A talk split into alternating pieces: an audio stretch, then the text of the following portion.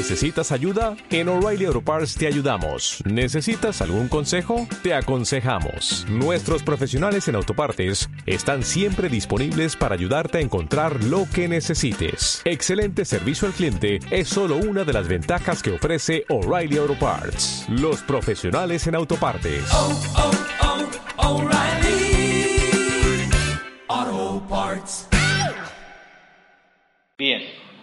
Ahora sí.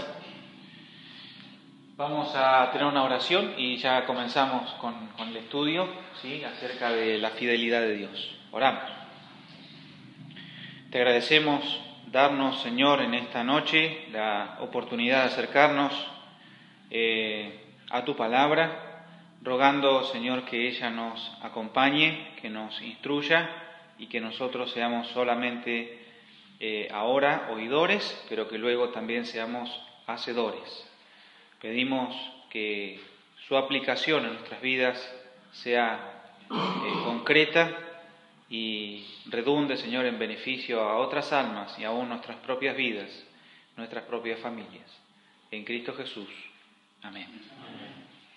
Estamos entonces viendo los atributos que se llaman atributos mentales y hoy estamos ya estudiando la fidelidad de Dios. Solamente decir que la clase pasada estuvimos viendo la primera parte, por así decirlo, de, este estudio, donde vimos la veracidad de Dios, que Dios es verdadero, y acerca de que Dios es veraz, o sea, todo lo que Él dice es verdad. Es imposible que Dios mienta, ¿sí? Jamás ha dicho Dios una mentira y su esencia es siempre decir la verdad. Hoy vamos a estudiar específicamente acerca de su fidelidad. Hay dos palabras, no va a ser necesario que las memoricemos, si quieren las podemos incluso escribir en el pizarrón, pero hay dos palabras que una proviene del hebreo, que es la palabra amán, así como suena, amán, como aman, ¿sí? y la palabra griega pistos. Las dos palabras, estas dos palabras, tanto en hebreo como en griego, comunican la idea de certeza o estabilidad. Ahora vamos a ver una definición más precisa acerca de la, la fidelidad. ¿sí? ¿Qué significa la fidelidad de Dios y cuando se aplica a Dios, qué significa?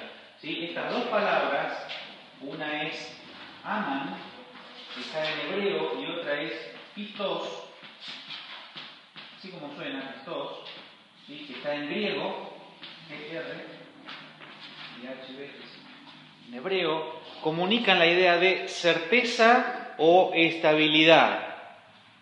Una buena ilustración de esta palabra o de estas, este, sí, bien, bien digo palabras, serían los brazos fuertes de un padre que sostiene y protege a su indefenso hijo. ¿Sí? Esa es la idea que tiene en, el, en los dos idiomas, tanto en el hebreo como en el idioma griego. Ahora, escuchen, cuando la palabra fiel se emplea con respecto a Dios, y ahora sí quiero que vayan anotando, porque es muy importante, cuando la palabra fiel se emplea con respecto a Dios, significa, y esto es lo más eh, hermoso de, de la definición, que Él es digno de absoluta confianza. Voy a repetir, cuando la palabra fiel se emplea con respecto a Dios, significa que Él es digno de absoluta confianza y que su pueblo, o sea, nosotros, y que su pueblo puede depender de Él sin dudas o reservas. Repito la definición entonces para completar ustedes en sus anotaciones. Cuando la palabra fiel se emplea con respecto a Dios, significa que Él es digno de absoluta confianza y que su pueblo puede depender de Él sin dudas o reservas. ¿Se entiende? ¿Sí? Algo que es digno de confianza garantiza la fidelidad de justamente de, de esa cosa. En este caso, cuando lo aplicamos a Dios, Dios es absolutamente confiable, sin dudas sin reservas, nosotros podemos descansar en Dios, porque Él es fiel. Ahora, es importante entender que Dios es fiel ah, vamos a hacer una aclaración aquí porque es muy importante, porque vamos a decir, Dios es fiel, no porque Él cumple todo el deseo de su pueblo, sino porque Él cumple todo lo que Él ha prometido, que es distinto. ¿Sí?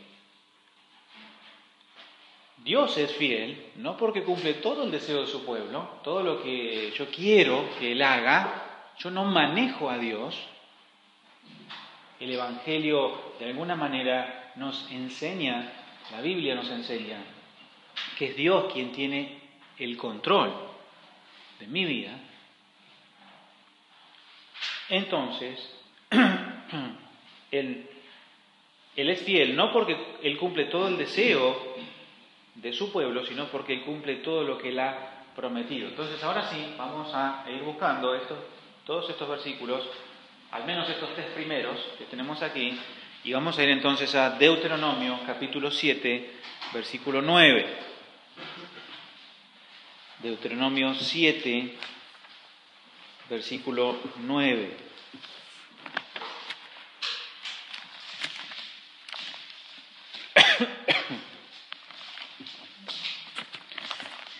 Dice así, conoce pues que Jehová tu Dios es Dios, Dios fiel, que guarda el pacto y la misericordia a los que le aman y guardan sus mandamientos hasta mil generaciones. ¿Sí? A propósito, así el Espíritu Santo ha introducido esa palabra, así, esas dos palabras, Dios fiel. ¿Sí? Dice, conoce pues que Jehová tu Dios es Dios, Dios fiel. Es, clara la enseñanza de la Biblia. En el Salmo, salteamos este, porque lo vemos al final después, vamos al Salmo 36.5, ¿sí? Salmo 36.5.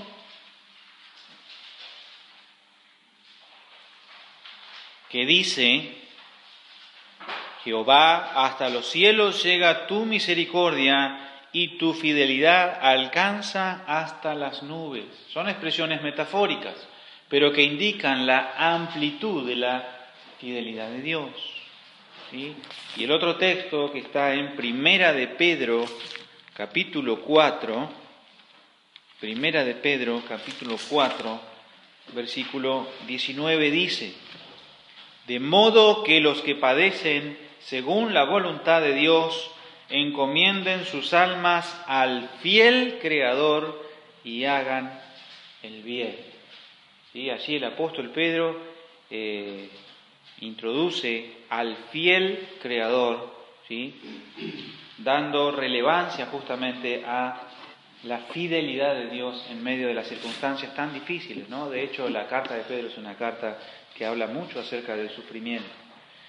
Bien, ahora dice, es importante entender que la fidelidad de Dios, y esta parte es, importante, escuchen por favor, porque es, es, también muy importante, dice, es importante entender que la fidelidad de Dios no solamente depende de lo que Él es, o sea, de su carácter, sino también depende de su poder y de su inmutabilidad, como aprendimos recién. ¿Sí? ¿Por qué?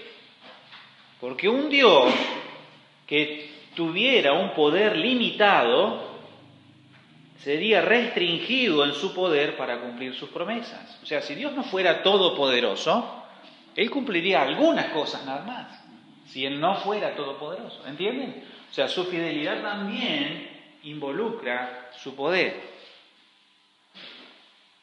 Porque Dios todo lo puede, por lo tanto Él puede hacer todo lo que Él ha prometido. ¿sí? Y entonces en ese caso se cumple su fidelidad. Y también un Dios que sería mutable, o sea que si Dios no fuera inmutable, como aprendimos recién, si Él fuera mutable, si Él cambiara de opinión, a cada instante. Entonces, podría cambiar de opinión con respecto a, lo que Él ha prometido. ¿Sí? Bueno, yo te voy a dar tal cosa, diría Dios. Y, e imagínense que Él fuera mutable. Y después nos dicen, ¿sabes qué? Cambié de opinión, no te lo voy a dar nada. ¿Entienden? Por eso la fidelidad de Dios se apoya también en su carácter, en su poder, por así decirlo, pero también se apoya en su inmutabilidad. ¿sí? Dios, todo lo que ha prometido, lo cumple porque Él sigue siendo fiel. Y eso no hay duda. ¿Sí? Hay dos cosas para destacar y, vamos a ver los otros pasajes también para apoyar lo que estoy diciendo. Dos cosas vamos a decir antes de entrar a la hojita que tienen allí con todos los versículos. Primero, Dios es poderoso para hacer todo lo que Él ha prometido. Dios es poderoso para hacer todo lo que Él ha prometido. Entonces, ahí buscamos estos otros versículos. Vamos al Salmo 135. Salmo 135.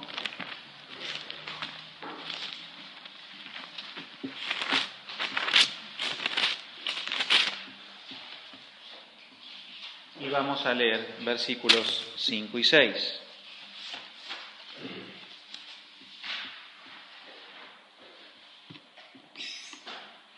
Porque yo sé que Jehová es grande y el Señor nuestro mayor que todos los dioses.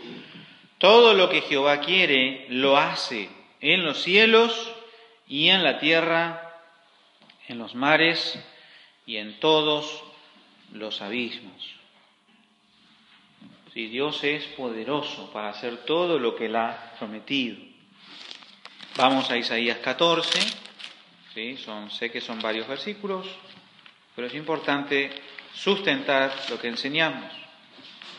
Isaías 14, y leemos solamente estos dos pasajes, versículos 24 y versículo 27.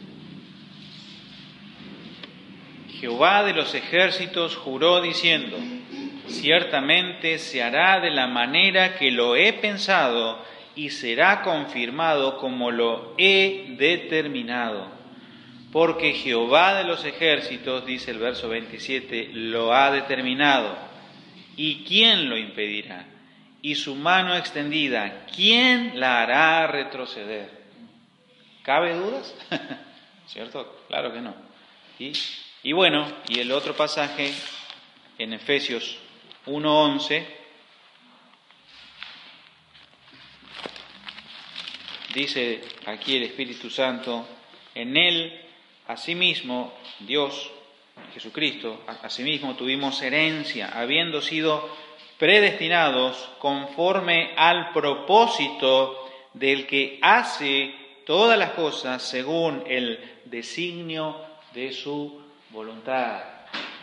¿Sí? Son todos textos y versículos que apoyan todo lo que estamos procurando enseñar. Entonces, Dios es poderoso para hacer todo lo que Él ha prometido, ese es el primer punto. Y el segundo punto, Dios y sus promesas no cambian nunca, no cambian nunca. Todo lo que Él ha prometido, Él lo cumple. Siempre se va, siempre será así y Dios va a actuar así.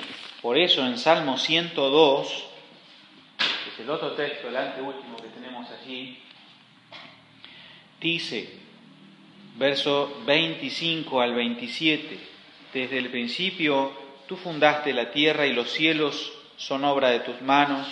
Ellos perecerán, mas tú permanecerás, y todos ellos, como una vestidura, se envejecerán, como un vestido los mudarás y serán mudados, pero tú eres el mismo, y tus años no se acabarán. ¿Sí? Dios y sus promesas y todas sus cosas ¿eh? no cambian, siempre es igual, siempre permanece igual.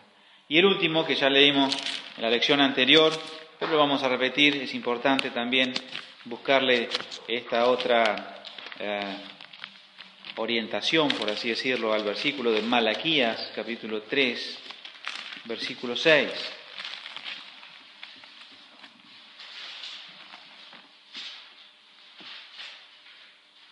Interesante, ¿no? Porque dice, porque yo Jehová no cambio. Por esto, hijos de Jacob, no habéis sido consumidos. ¿sí? Quizás seguramente hay más versículos que, en los cuales apoyaríamos un poco más esta enseñanza, pero al menos quedamos con estas dos cosas con respecto a la fidelidad de Dios. Dios es poderoso para hacer todo lo que ha prometido, es el primer punto, y los versículos que apoyaban esto eran estos tres primeros, ¿sí? Eh, perdón, eh, Salmo 135, Isaías 14 y Efesios 1, 11. Y Dios y sus promesas nunca cambian o no cambian nunca. Y punto número 2, ahí leímos Salmo 102 y Malaquías 3.6. Ahora, en la Biblia vamos a encontrar nosotros eh, cuatro evidencias, y ahí vamos a usar la hoja para no estar usando la Biblia, ¿sí? Por una cuestión más de comodidad y de practicidad, para no buscar tantos versículos. ¿sí? Pero solamente quiero eh, em, que a través de la hoja nosotros también hagamos una comprensión de lo que estamos eh, aprendiendo. Cuatro evidencias vamos a encontrar a lo largo de toda la Biblia muy importantes de la fidelidad de Dios hacia su pueblo y hacia su creación. Y, de alguna manera el estudio nos lleva a mencionar al menos cuatro evidencias bien claras, ¿sí? bien específicas y bien claras acerca de cómo eh, Dios eh, es fiel para con nosotros, ¿sí? para con su pueblo y para con su creación. Punto número uno, ustedes tienen ahí los pactos de Dios. Solamente déjenme explicar brevemente para después introducirnos a los versículos que ya tienen ahí y que les sirven de guía. Dice, en primer lugar, cuando la Biblia habla de los pactos de Dios, ¿sí? son los, los acuerdos que Dios estableció entre Él y su pueblo, se refiere a las promesas que Dios ha hecho a su pueblo. Porque en un pacto uno promete algo, ¿cierto? Y, la otra parte, obviamente que también, en este caso Dios ha hecho a su pueblo y son compromisos que Él se ha obligado a sí mismo a cumplir sin falla. Voy a repetir esto para, para que todos podamos tener una comprensión clara, ¿sí? ¿Por qué pusimos ahí punto número uno los pactos de Dios? Porque justamente son los pactos de Dios los que garantizan la fidelidad de Dios, porque Él se ha comprometido a llevar a cabo acciones y cosas y se ha comprometido a sí mismo que Él los va a cumplir y de hecho se han cumplido. Y de hecho aquellos que todavía no se han cumplido se van a cumplir. ¿Sí? Por eso obviamente lo creemos y lo aceptamos por fe, pero el resto de las cosas se han cumplido. Por ejemplo, ¿sí? Y, leemos allí, ahí tienen el texto, está más fácil, ¿no? Primera de Reyes 8, 23 y 24 dice, y dijo, Jehová Dios de Israel, no hay Dios como tú, ni arriba en los cielos, ni abajo en la tierra, que guardas el pacto y la misericordia a tus siervos, los que andan delante de ti con todo su corazón, que has cumplido a tu siervo David, mi padre, lo que le prometiste lo dijiste con tu boca y con tu mano lo has cumplido, como sucede en este día. ¿Sí? Seguramente es el rey Salomón aquí eh, diciendo, bueno, lo que tú le prometiste a mi padre, ahora lo has cumplido. Lo que tú dijiste con tu boca, ahora tu mano lo ha ejecutado. ¿Me entiendes? Entonces, Dios lo que había pactado con David, estaba haciendo ahora eh, patente, verdad, en, en, la vida, en este caso no de David, pero sí de su hijo Salomón. Isaías 54:10, porque los montes se moverán y los collados temblarán, pero no se apartará de ti mi misericordia, ni el pacto de mi paz se quebrantará, dijo Jehová, el que tiene misericordia de ti. ¿Sí? Qué, hermosas estas, estas palabras. Noten, por ejemplo, Jeremías 31, 35 al 37. Algunos textos son un poco más largos, pero es importante que vayamos entendiendo y poniendo el sentido, ¿cierto? Así ha dicho Jehová, que da el sol para luz del día, las leyes de la luna y de las estrellas para luz de la noche, que parte el mar y braman sus ondas. Jehová de los ejércitos es su nombre. Si faltaren estas leyes delante de mí, dice Jehová, también la descendencia de Israel faltará para no ser nación delante de mí eternamente. Así ha dicho Jehová, si los cielos arriba se pueden medir y explorarse abajo los fundamentos de la tierra, también yo desecharé toda la descendencia de Israel por todo lo que hicieron, dice Jehová. ¿Mm? otra, otra, otro texto más que nos avala en cuanto a esto. Y el último que tienen ahí, Jeremías 33, versos 20 al 21, dice, así ha dicho Jehová, si pudierais invalidar mi pacto con el día y mi pacto con la noche, de tal manera que no haya día ni noche a su tiempo, podrá también invalidarse mi pacto con mi siervo David, para que deje de tener hijo que reine sobre su trono, y mi pacto con los levitas y sacerdotes, mis ministros. Todas son, y, otros versículos más nos ayudarían a apoyar un poco acerca de lo que venimos hablando. ¿Sí? Entonces, ¿se entiende hasta aquí, hermanos?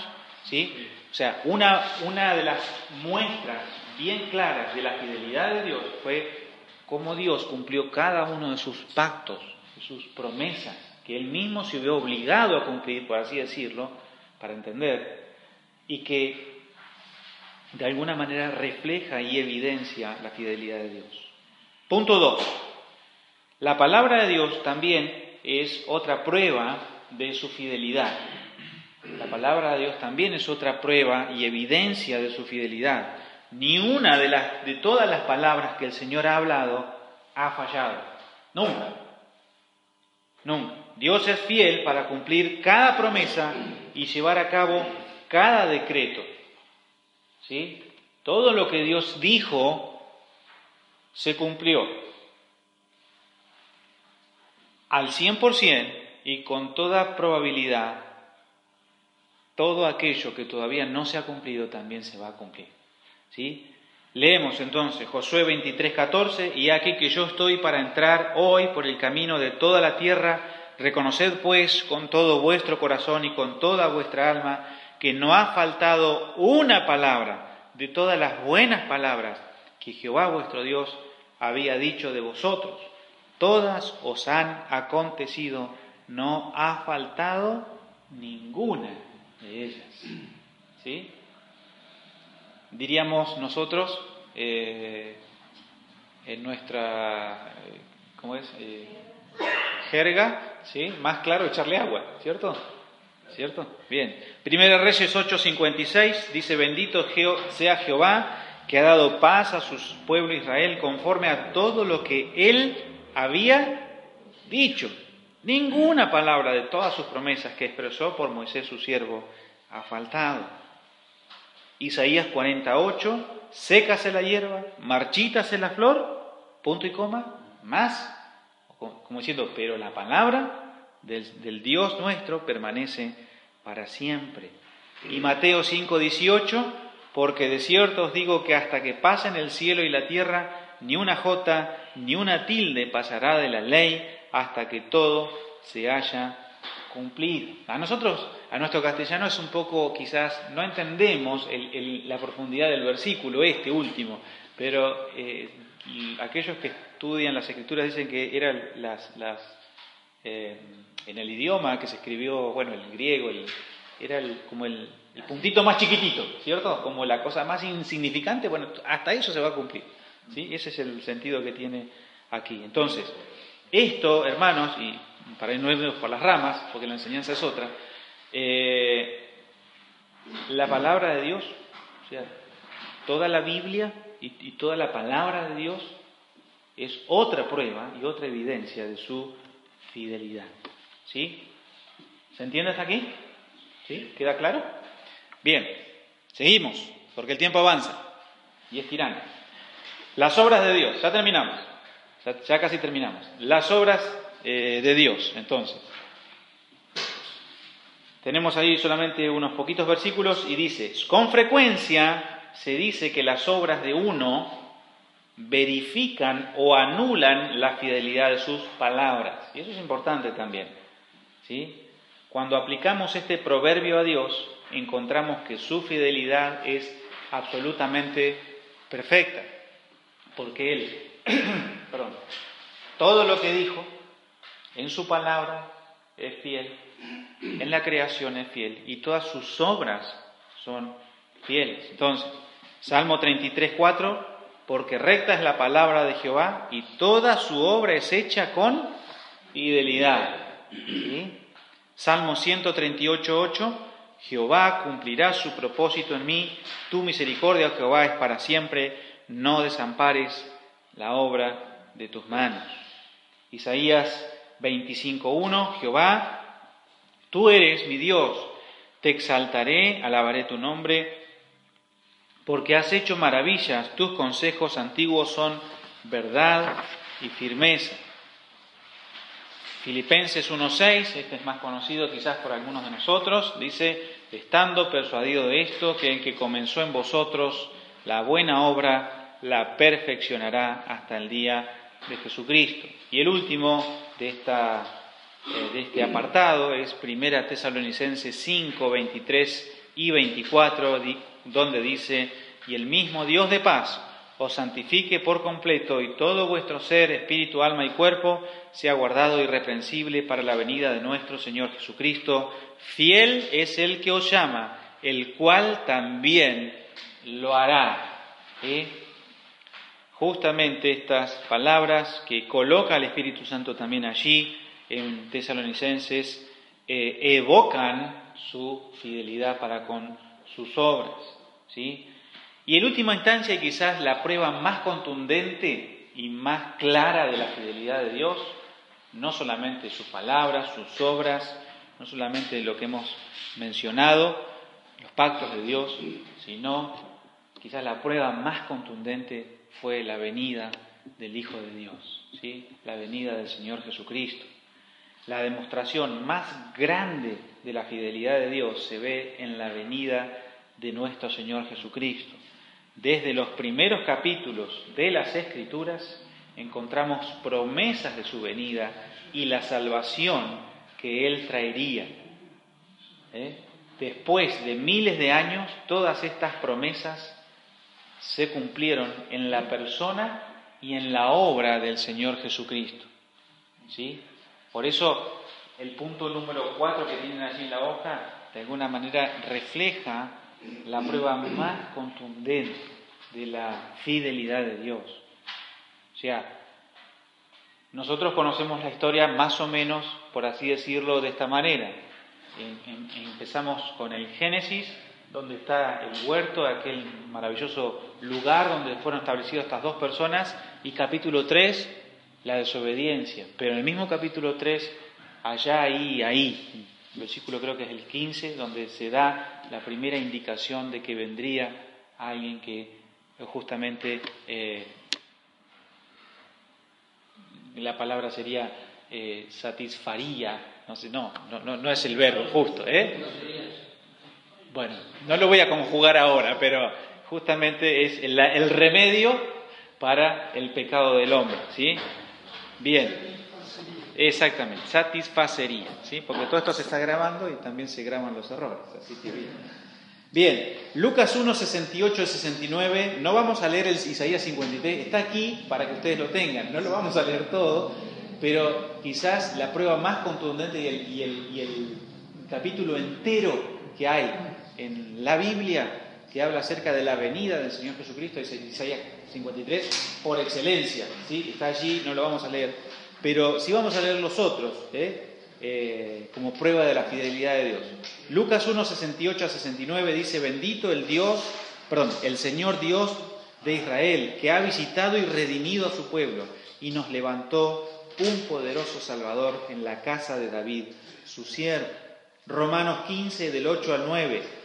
Pues os digo que Cristo Jesús vino a ser siervo de la circuncisión para mostrar la verdad de Dios para confirmar las promesas hechas a los padres y para que los gentiles glorifiquen a Dios por su misericordia. Como está escrito, por tanto, yo te confesaré entre los gentiles y cantaré a tu nombre. Isaías 40, 11, 10 y 11 dice aquí que Jehová el Señor vendrá con poder y su brazo señoreará. Aquí que su recompensa viene con él y su paga delante de su rostro. Como pastor apacentará su rebaño en su brazo llevará los corderos y en su seno los llevará, pastoreará suavemente a las recién paridas. Eh, eh, estos pasajes, hermanos, algunos son quizás muy metafóricos, pero eh, muestran que aquí está la presencia del Hijo de Dios, ¿sí? Isaías 42.1, He aquí mi siervo, yo le sostendré, mi escogido, en quien mi alma tiene contentamiento, he puesto sobre él mi espíritu, él traerá justicia a las naciones. ¿Sí? De hecho, hermanos, el libro de Isaías se considera un libro absolutamente mesiánico, porque habla de la persona del Señor Jesucristo.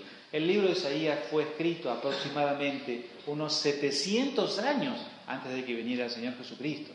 Y aún, a pesar de esa distancia de años, en el capítulo 53 encontramos la descripción de quizás su eh, sacrificio perfecto para satisfacer nuestras, nuestros pecados.